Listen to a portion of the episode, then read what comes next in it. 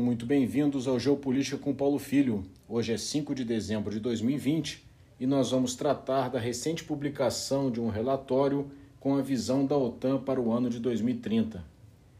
A Organização do Tratado do Atlântico Norte, OTAN, mais poderosa aliança militar da história, acaba de publicar um documento com análises e recomendações elaboradas por um grupo de trabalho designado especialmente para essa tarefa pelo secretário-geral da organização. Ao grupo foi solicitado que se dedicasse a encontrar formas de aumentar a unidade, coesão e solidariedade e coordenação entre os países membros da aliança. Além disso, o grupo também deveria buscar maneiras de reforçar o papel político da organização, além de indicar instrumentos para enfrentar as ameaças atuais e futuras. Tudo isso tendo o ano de 2030 como horizonte temporal. De início, o relatório diagnostica que o ambiente estratégico atual é caracterizado pelo retorno à rivalidade sistêmica, com a Rússia apontada como persistentemente agressiva e a China como uma potência emergente. O ambiente ainda é marcado pelo surgimento acelerado de tecnologias disruptivas e pela elevação de ameaças e riscos transnacionais de toda a ordem. O retorno à competição geopolítica é definido como sendo a principal característica do ambiente internacional de segurança. A Rússia é mantida no posto de principal ameaça à OTAN. O país é acusado de continuada agressão à Ucrânia e à Geórgia, ao mesmo tempo em que se volta para o Atlântico Norte e para o Oceano Ártico, com grande assertividade.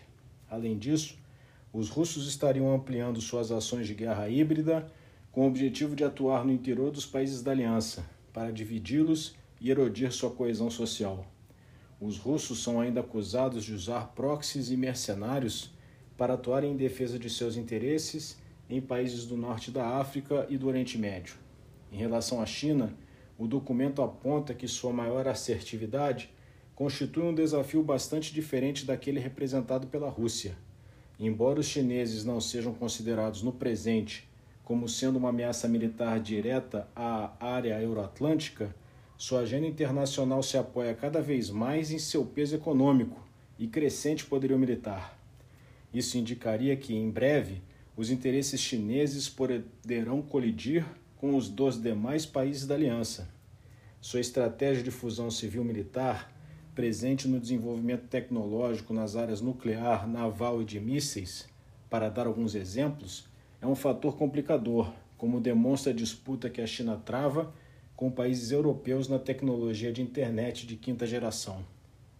O terrorismo tem sido e permanecerá sendo uma das ameaças mais imediatas aos países da aliança e aos seus cidadãos. Embora o combate ao grupo Estado Islâmico tenha sido exitoso ao diminuir a capacidade de atuação daquele grupo, que vinha se constituindo na principal origem das ameaças terroristas, outros atores não estatais motivados por extremismos religiosos ou políticos, permanecem atuando.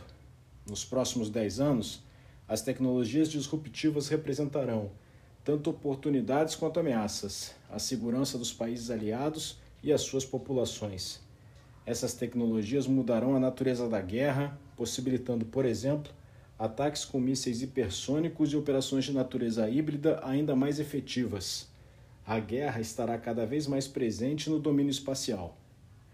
Sempre segundo as conclusões do relatório, mudanças climáticas poderão acelerar a escassez de recursos e gerar insegurança alimentar.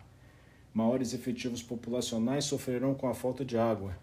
Os níveis dos oceanos poderão se elevar. Tudo isso poderá aumentar ainda mais os fluxos de imigrantes e refugiados em direção aos países da OTAN. O derretimento da calota polar ártica aumentará as disputas geopolíticas pelo controle das rotas marítimas comerciais que passarão a ser viáveis no norte. Para enfrentar essa realidade, o documento faz 138 recomendações.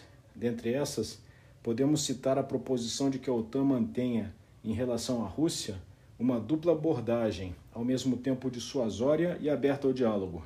No que se refere à China, os aliados devem devotar muito mais recursos, tempo e ações para fazer face aos desafios de segurança impostos pelo gigante asiático.